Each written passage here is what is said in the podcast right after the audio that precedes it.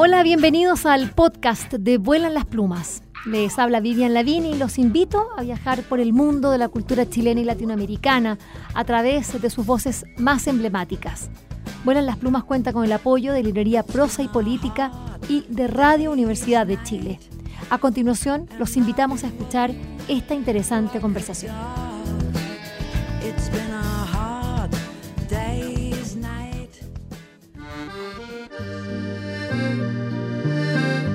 José Cova se comenzó ilustrando en la prensa diaria. A finales de los años 80 se decantó por la ilustración de libros infantiles y juveniles, sumando más de 200 títulos. Imagínense ustedes, 200 libros, la mayoría escritos por Xavier Docampo. También, eh, bueno, trabaja como ha trabajado como diseñador gráfico en la Diputación de A Coruña, en Galicia, España. Su obra se expuso en galerías, eh, bueno, en este país, en Europa y también en Latinoamérica. Ha recibido el premio Gourmand World Cookbook al mejor libro de literatura gastronómica en español, el premio FETEN de Teatro Ilustrado, los premios Díaz Pardo y Neira Vilas y también ha sido seleccionado en la lista White Ravens. Esta ha sido una manera de presentar y cómo lo presenta en su página web Calandraca, la editorial, donde ha publicado varios, pero no los 200, eh, libros eh, de esta de la gran trayectoria de eh, José Cobas, a quien queremos darle una cordial bienvenida a Vuelan las Plumas, agradecerle esta entrevista aquí en Pontevedra, Galicia. Bienvenido, José. Muchas gracias. Muchas gracias por, por tu presentación fantástica y por tu cordialidad. José, eh, bueno, yo sé que que es un poquito reiterativo, pero claramente uno cuando se encuentra con personas que tienen una trayectoria como la tuya, eh, uno quisiera, claro, como ir a, hacer como un viaje a las semillas, sino un poquito ir a esos comienzos, porque de manera retrospectiva sirve para entender qué se está haciendo hoy, qué te ha pasado a ti. Eh, con tu propio oficio eh, y, bueno, la, cómo ha calado en básicamente en tu persona. Me interesaría ir, hacia allá. ¿Qué ha significado para ti eh, ser un, un, artista, un, ilustrador? A ver, em, realmente a veces la, la vida te, eh, te presenta circunstancias o momentos en los que tú no puedes elegir. Em, a, veces buscas y otras veces encuentras. Yo la ilustración no la he buscado, la he encontrado. Y la he encontrado en dos fases. Primero, cuando tenía mm, seis años, eh, resulta que, mm, bueno, esto lo voy a abreviar porque es un poco largo de contar. Yo vivía en una, en la casa de mis abuelos y era una taberna, una taberna eh, donde, entre otras muchas cosas, se vendía de todo. Era un pequeño establecimiento en el que en los años eh, mediados de los 50 se vendía un poco de todo. En mi casa no había libros, pero sí había imágenes, muchísimas imágenes. En la taberna había muchísimas imágenes porque estaban las etiquetas de las latas del pimentón, de las latas de, los, de las eh, conservas, de las botellas de, de licores, en fin, toda una serie de imágenes que yo sin saberlo iban quedando en mi imaginario. Luego, mm, yo era, sí, bastante imaginativo y construía con, mis, con aquellas ideas, con, con, con aquellos mimbres, iba construyendo mi propia, mi propia mm, digamos, universo infantil. ¿no? Eh, tenía una querencia especial por las bicicletas, pero yo no tenía bicicletas. Entonces me construía mis bicicletas con alambres. Pero ¿cómo eran mis bicicletas? Mis bicicletas un alambre que hacía el manillar, el manejador, y luego el resto de la bicicleta era yo, claro. Eh, lo que hacía como en la taberna, mi abuela me mandaba los recados, pues mm, me decía, ven pronto, llévate esto, pero ven pronto porque luego hay que hacer no sé qué. Entonces, evidentemente me llevaba la bicicleta de carreras, porque era la más veloz. Pero tenía bicicletas de todo tipo, tenía bicicletas de paseo, bicicletas de montaña, bicicletas, como he dicho, de carreras, y tenía incluso una bicicleta para saludar, con lo cual era la mitad del manillar, porque con la otra mitad ya saludabas con la mano.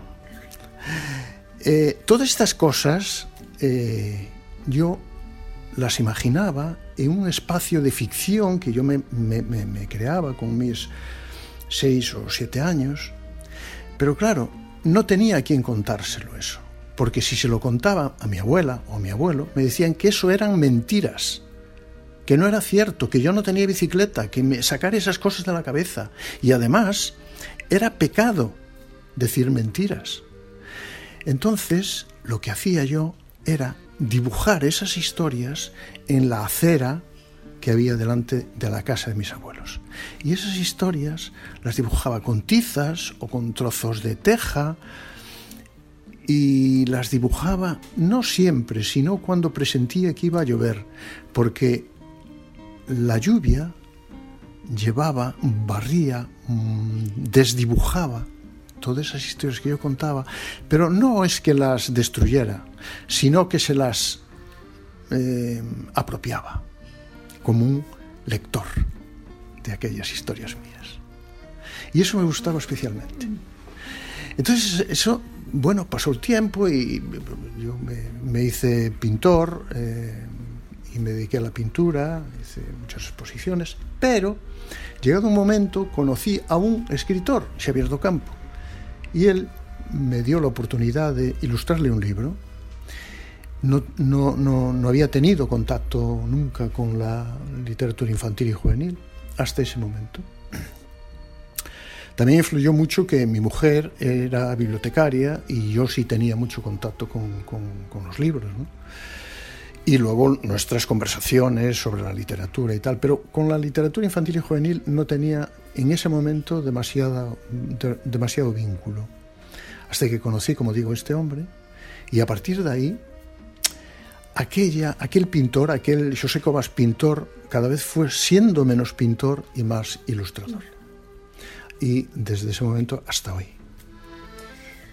Bueno, la verdad es que mm, ir a tu propia, tu propia vida a mí me, ha emocionado porque, porque te estoy viendo allí pintando eh, con, carboncillo, con, como decías tú, con, trozos de tejas. Eh, eh, lo que después, bueno, iba, después ibas a cambiar de lienzos, ¿no? Pero tú fuiste muy rápido, de allí, de la cera a me hice pintor. Imagino que tampoco debe haber sido muy fácil decirle a una familia que, mm, bueno, que, tenían un quehacer tan distinto, tan práctico, eh, decirles, fíjate que voy a ir a pintar, me quiero dedicar a pintar. Eh, también eso tiene que haber sido medio duro, ¿no? Yo sé. Sí, bueno, eso fue un trauma para mis padres, claro. Eh, para satisfacerles un poco, pues bueno, lo, lo, típico, mi padre y mi madre decía, oye, eh, tu profesión, pues algo que te dé de comer, ¿no? Una cosa segura, Entonces eh, empecé estudiando lo que era en aquel momento perito mercantil, es decir, bueno, esas historias de multiplicar letras por números que te dan letras y luego multiplicas una letra por una letra y te da un número, eso nunca entró dentro de mis esquemas mentales.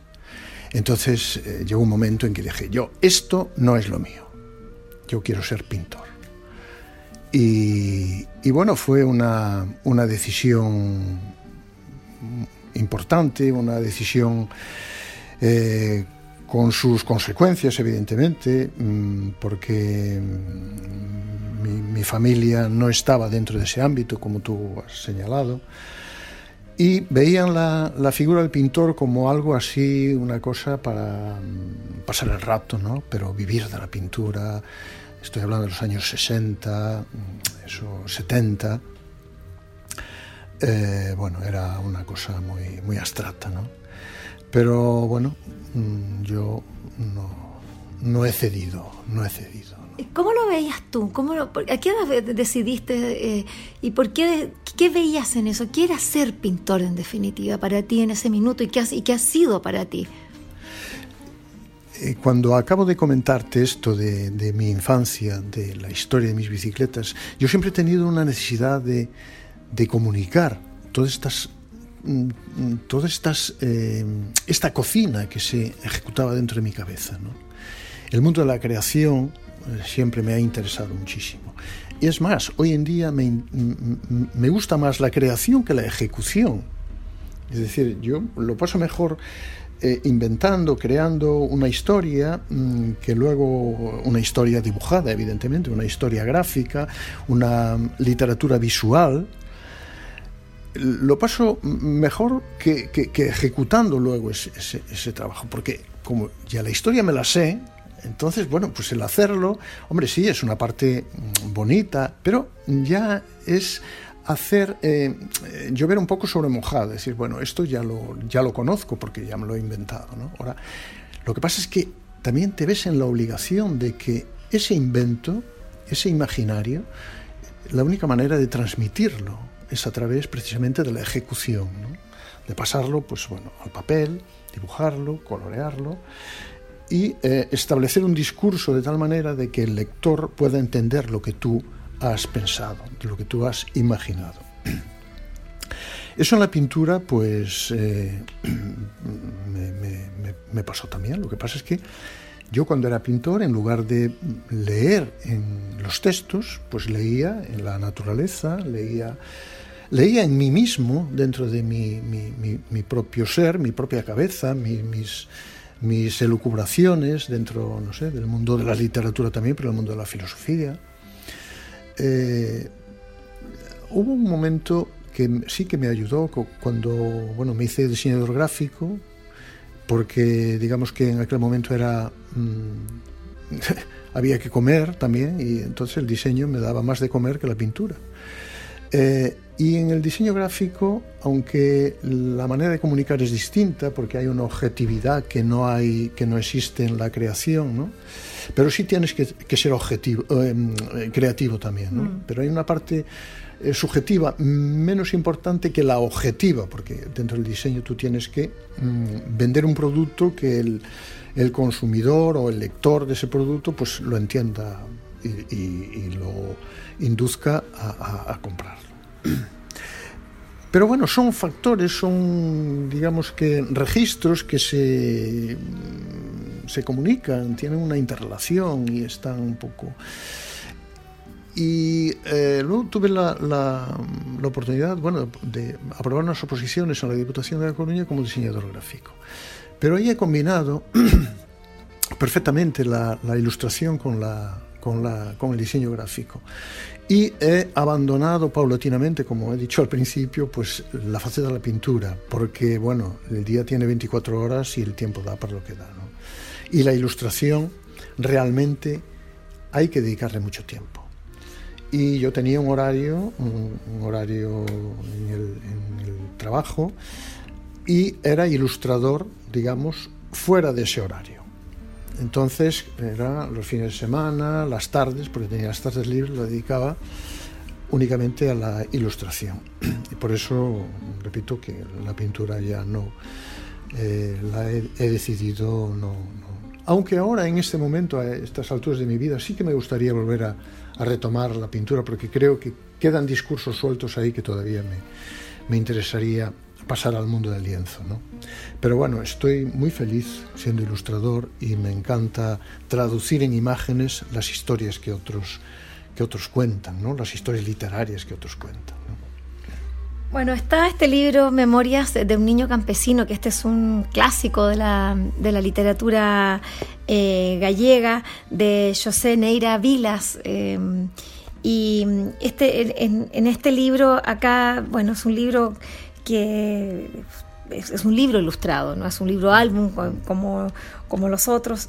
Eh, y sí, siempre está bueno tu, tu, trazo de, pintor. Eh, ¿Cómo fue la, eh, la, esta ilustración? Porque tú cuando, cuando ibas recién y contabas a ese niño, bueno, que eres tú, también estabas hablando de tu propio niño campesino, ¿no? ¿Cómo fue encontrarse dentro de esta historia, eh, mirarse y mirar también, compadecerse con ese otro niño que está en, este relato, yo sé? En cierta medida, Memorias de un niño campesino es un poco una mirada también a la, a la propia infancia, a mi infancia. Hay partes de este libro con las que me identifico con el personaje, aunque no era yo un balbino eh, en el sentido estricto, pero sí había, mm, he vivido circunstancias eh, muy, muy próximas ¿no? a, este, a este balbino. Eh, yo he nacido en el mundo rural, con lo cual el, vínculo con el personaje del, de Memorias de un niño campesino era absoluto. Es decir, conocí eh, las estaciones del año, las he vivido como, como las vivía Balbino. Eh, la primavera, el verano, el otoño, el invierno, sus fríos, sus calores, sus colores, sus olores, todo eso que se describe también, que Neira Vilas describe también en, este magnífico eh, libro, pues eh, sí, eso se, yo lo he vivido. Entonces, si tú tienes memoria, mm, que al fin y al cabo la experiencia es el resultado de, leer en tu memoria, pues eh, traes al presente todas esas, esas vivencias. ¿no? Y esto eh, destapa mm, una especie de, de, de, cajón desastre que tú vas cogiendo elementos y cosas que eh, utilizas luego en el discurso, en tu propio discurso gráfico, ¿no? en este caso en la ilustración. Pero bueno, pasa con este libro y pasa con otros muchos, otros muchos libros. ¿no? Hablemos de cuadros de una exposición. Eh, este libro de, de José Antonio Abado Varela. Eh, y, bueno, tiene la, la particularidad es que, que, hay que, que, es un libro que hay que ver escuchándolo, porque hay que poner nada menos que, porque viene con un, disco de, de Mussorgsky y bueno, que está interpretada por Giuseppe Sinopoli. Es un libro bellísimo este libro. Eh, ¿Cómo, ¿Cómo, ¿Cómo, te resonó a ti? Porque allí ya tenías eh, doble estímulo, digamos, el doble encargo. Había que estaba la música, estaba la letra y faltaba la imagen. ¿Cómo, ¿Cómo, fue sentirse presionado por los dos lados, José Cobas? Bueno, realmente Cuadros de una exposición fue un reto, evidentemente, porque al fin y al cabo es una manera de traducir la música en imágenes. Es decir, cómo, cómo traducimos la música, que es un sentimiento, eh, cómo lo traducimos en imágenes. Eh, y luego está la propia historia, es decir, la narración, lo, que se cuenta a través del texto y que mmm, la imagen pues va, digamos que, engrandeciendo de alguna manera. Eh, en cuanto a la música, mmm, a ver, tendría que decir para situarnos un poco que, que yo bebo fundamentalmente en dos fuentes, ¿no? En la fuente de, bueno, las memorias de mi infancia, como he dicho, y eh, en la historia del arte. En casi todos mis libros siempre hay un guiño algún pintor o algún escultor, algún arquitecto, algún músico. Eh, quizás sea también una herencia de mi procedencia de la, de la pintura, ¿no? el mundo de la pintura. Y de hecho, hay otra procedencia, yo sigo ilustrando con óleo, es decir, me gusta la trementina, el olor de la trementina, que es un poco como, como vamos, el, un dopaje ¿no? que hay en mi estudio. Entonces, um, utilizo el óleo. Pero con el óleo puedo incluso llegar a hacer acuarela, ¿no? es decir, la, la, hay mm, espacios en este libro, concretamente, donde mm, el óleo se diluye de tal manera de que proporciona las, eh, las cualidades de una acuarela. Y eso mm, es un efecto como muy zobeliano. Eh, en este libro hay una presencia zobeliana, y digo zobeliana porque me he inspirado muchísimo en la obra de Fernando Zobel, que es un pintor abstracto, que fue el fundador del Museo de Arte Abstracto de Cuenca, aquí en España, y es una obra tremendamente poética la obra de este pintor. Entonces, para representar algo tan, tan abstracto como puede ser la música, pues para mí resulta muy difícil hacerlo de una manera figurativa. Entonces he recurrido a la abstracción. Concretamente en este libro se dan esos registros, la figuración, eh, pero también la abstracción, es decir, esas relaciones musicales que existen en el espacio, eh, pues es, es, esa, esas acuarelas abstractas eh, eso se, consigue, esa sensación musical. A ver, yo cuando estaba eh, ejecutando este libro, estaba constantemente con la música. Yo trabajo habitualmente con música, ¿no? Y la música me guía. En este libro concreto, en cuadros de una exposición, he tenido la fortuna de, de, tener un, una persona muy vinculada a la, a la, mm, eh, a la música de cámara y música, música clásica, que me iba explicando un poco los instrumentos, cómo dialogan los instrumentos entre sí. Pues como un violín dialoga con un cello, una, una trompeta con una tuba.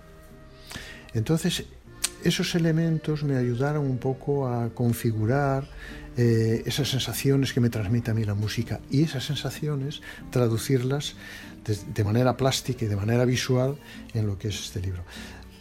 Quizás fue la parte más compleja, eh, buscar esa, musicalidad que tiene el, y luego el ritmo, ese ritmo musical que hay en, el libro es el, ritmo, o pretendidamente, el ritmo musical que tiene la pieza de cuadros de una exposición desde el punto de vista de la música. Eh, al, revisar este libro, bueno, eh, eh, uno se da cuenta que, que, que tienes también un, una, un talento, digamos, una eh, una afición especial para los edificios, que es como muy arquitectónico. Ahí hay como una línea eh, que, me, que me llama mucho la atención, porque siendo tu trazo, como ya lo decías, de la acuarela, es decir, tu, tu, tu, registro es muy amplio. Eh, puedes ir, eh, ya, es decir, desde un óleo que, que, que, va, que parece acuarela, bueno, hasta algo bastante más, eh, más realista. Eh, y eso es bastante difícil, ¿no? Eh, eh, bueno, a ti te sale, me imagino que no tanto, porque yo lo veo imposible para mí, pero ¿cómo, cómo eh, van haciéndose? Porque, por ejemplo, claro, al, al, al, mirar acá esta oca, a este ganso, eso es, es, es, sí, es un ganso, ¿no? Salvaje, sí, es, un es un ganso, ganso sí. sí, oca azul. Pero fíjate que es un ganso con muy, po muy poquito color, hay una técnica mixta aquí porque aparece lápiz también mm. y el lápiz como diluido. En fin, eh, es, son técnicas mixtas, pero la base es el óleo, sí. ¿Y la, y la arquitectura? ¿Cómo, cómo se...? Porque hay, hay, hay más dibujo también que, que, sí, que óleo. Sí, ¿Cómo? sí eh, bueno, la arquitectura, eh, como he dicho, la arquitectura mmm, hay una mirada a la historia del arte y dentro de la historia del arte la arquitectura también ocupa un espacio importante. ¿no? Me interesa muchísimo la arquitectura. Siempre he dicho que mi profesión frustrada fue la de arquitecto, pero eh, me interesa la arquitectura mmm, primero por, por su propia definición, su propia estructura y luego por la luz que contiene la arquitectura. Eh, me interesa muchísimo la luz en mi trabajo. Y concretamente en este libro de de una exposición está muy presente esa luz. ¿no? Eh, y la arquitectura surge porque, bueno, eh, Cuadro de una exposición se desarrolla en el, en el Hermitage eh, de, de el Hermitage ruso, ruso de, de San Petersburgo.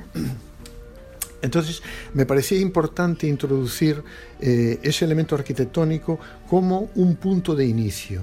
Y al final del libro vuelve a aparecer ese, esa arquitectura, porque hay un grupo de ocas que van a entrar dentro de, ese, de esa arquitectura, dentro de ese edificio. Uh -huh. Pero solo una, solo una es la que realmente entra y es la que se enriquece con toda la belleza que puede encontrar dentro de lo, de lo que es el, el, el, edificio, la exposición y la música. ¿no? Y cuando sale, cuando sale de, de, la exposición, cuando sale del museo, una vez que ha visto todo aquello, sale completamente azul, a diferencia de las demás que siguen siendo manada, siguen siendo grupo, pero no tienen color porque no han pasado por el museo no se han enriquecido de la experiencia tanto arquitectónica como pictórica y como musical que ha tenido esa oca que ha decidido entrar en el museo. Esto es una una invitación, sobre todo a, los, a los niños, a los, a los niños y a los no tan niños, una invitación universal a todo el mundo para que entre en los museos. Pero si eh, me refiero concretamente a los niños es porque ahí es donde tenemos que cultivar precisamente ese gusto por entrar en el museo, por percibir lo que es la, la, pintura, aprender lo que es la, el espacio arquitectónico, el espacio expositivo y mm, convertirnos en, de alguna manera en una oca azul. Es bellísimo, bellísimo. Este, bueno, es una experiencia, un libro que nos lleva, eh, bueno, por un, por un, hay un relato, un texto, pero las imágenes y bueno, y la música hacen que se haga una experiencia bastante completa, muy, muy emotiva. Y bueno, este rasgo que tú ya decías que tú bebes de la historia, del arte, queda muy claro en este libro, en este eh, en este hermosísimo libro ilustrado, editado también por Calandraca de José Coas, con Xavier Docampo, con esta dupla que hemos visto y que, bueno, está basado en el... Eh, o por lo menos se inspira en el cuadro La Isla de los Muertos de Arnold Böckling.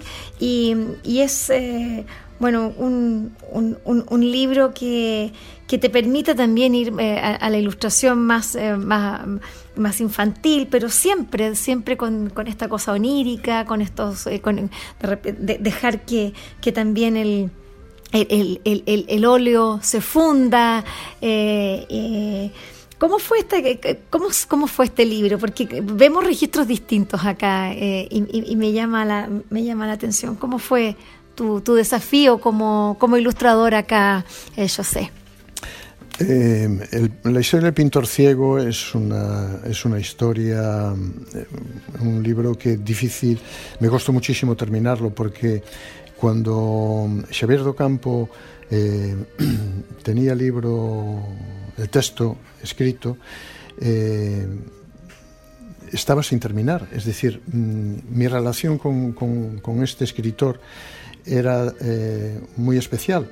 Mm, él nunca terminaba un texto antes de terminar yo todas las, ilustraciones. Una vez que estaba todo mi discurso gráfico elaborado, entonces él todavía arreglaba el texto.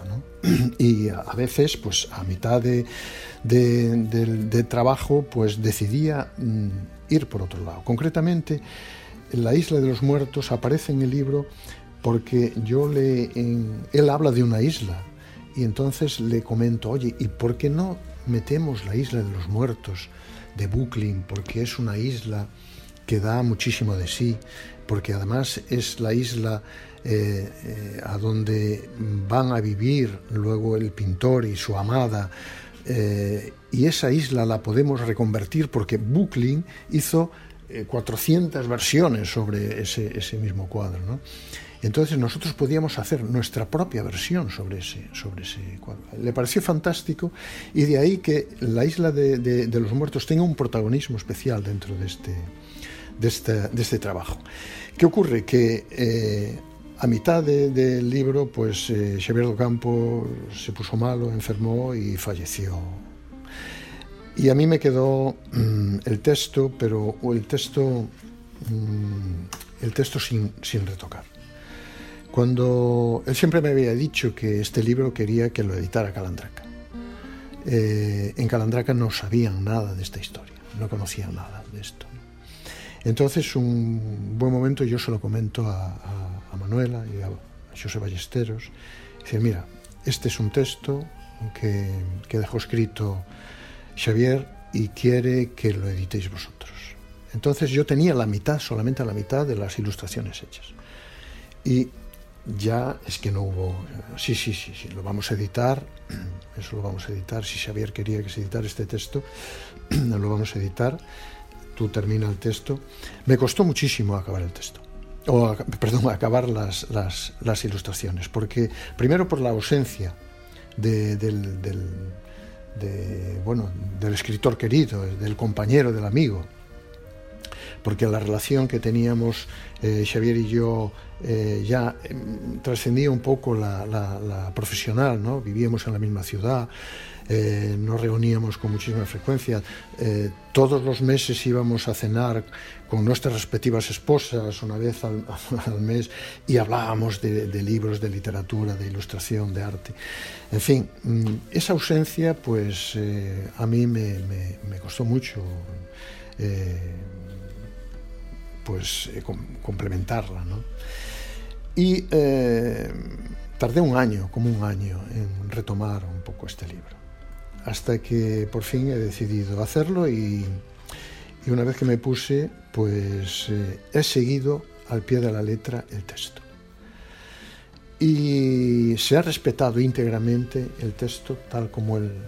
Yo sé que, bueno, he hecho alguna, alguna digamos, algún desvío del texto porque esto lo habíamos hablado mm, él y yo previamente, antes de que él enfermara, y oye, pues eh, aquí pues podemos introducir algún elemento que no está eh, explícitamente registrado en el texto, pero, pero bueno, lo, lo, modificaremos, no hubo tiempo a modificarlo, pero yo sí que me quedé con, esa, con ese comentario, ¿no? Entonces sí que eh, fui introduciendo algún elemento de esos que habíamos hablado. ¿no? Y hay una referencia a muchísimos pintores. ¿no? Está Goya, está Magritte, está mm, Zobel, eh, en fin, Vermeer, concretamente el, la imagen de la, de la, cubierta es eh, una, un homenaje a Vermeer. ¿no? David, en fin, que hay mucha y por supuesto a Bucklin, ¿no? pues la, la, isla de los muestros.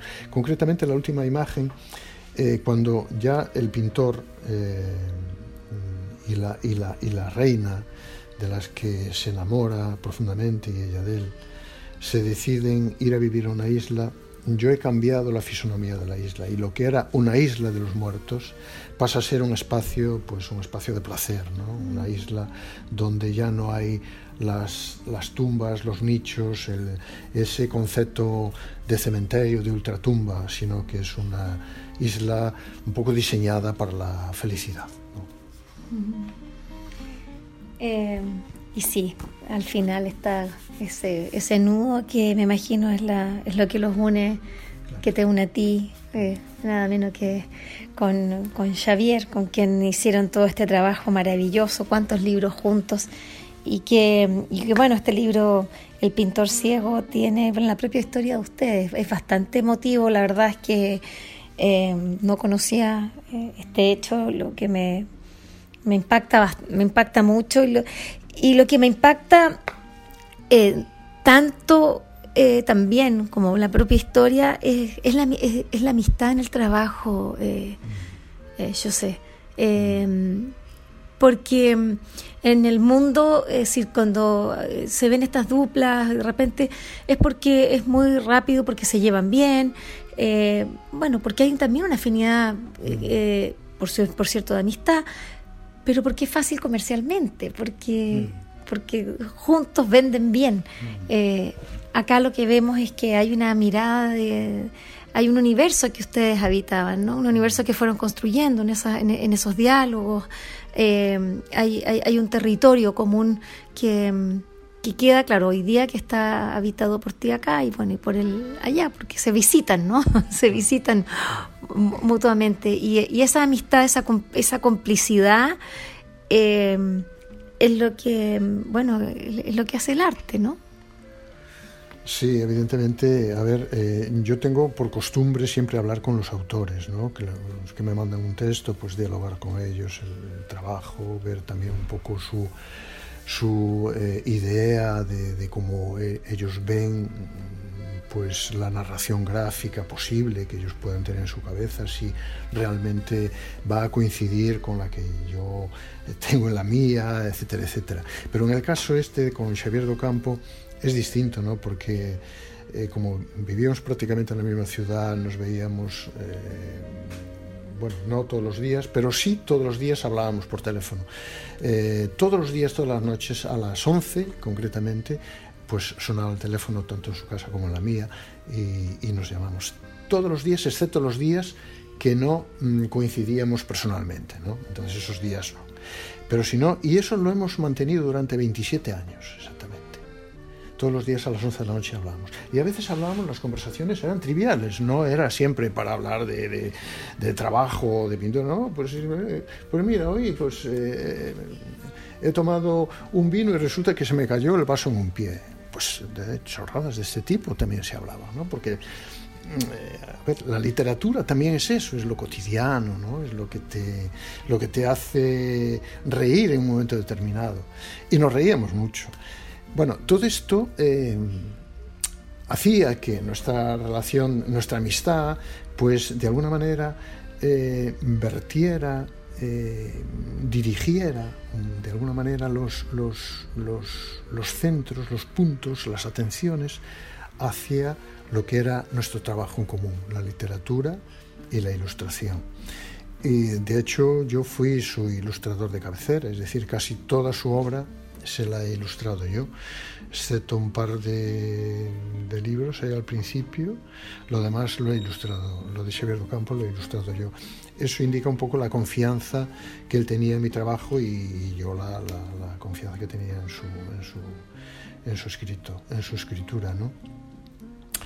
Y, nada, hemos viajado, hemos hecho viajes juntos, hemos estado en Latinoamérica juntos, hemos estado por Europa, eh, en fin, y esos viajes pues eran viajes también de, de aprendizaje y de experiencias, lo que hablábamos antes de la memoria, ¿no? de la memoria que es la experiencia y la experiencia es la memoria, es decir, una cosa está con la otra, no hay experiencia si no hay memoria, ¿no? y entonces a esa memoria hay que recurrir constantemente para poder sacar de ese diccionario que todos llevamos en la cabeza, sacar las palabras justas y las imágenes eh, apropiadas, para llevar a buen puerto, en la medida que se puede, evidentemente, pues eh, el libro que es un poco el producto final de todo ese maridaje.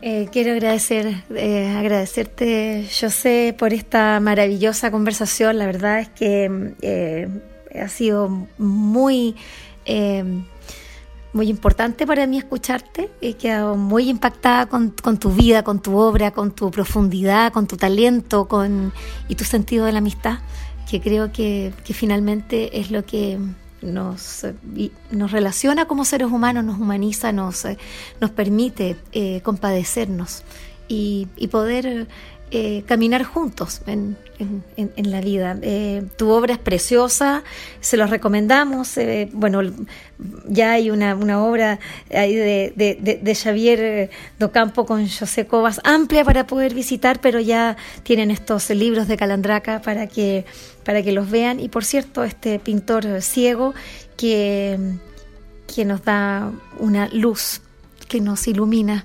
sobre el trabajo y la amistad en el arte. Muchas gracias.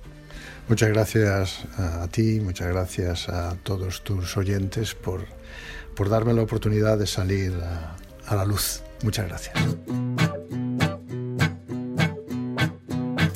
Espero que esta conversación les haya gustado y recuerden que la escucharon en el canal de Vuelan las Plumas. Pueden acceder al material que hemos producido desde el año 2002 en www.vuelanlasplumas.cl y seguirnos a través de nuestras redes sociales en Facebook, Twitter e Instagram.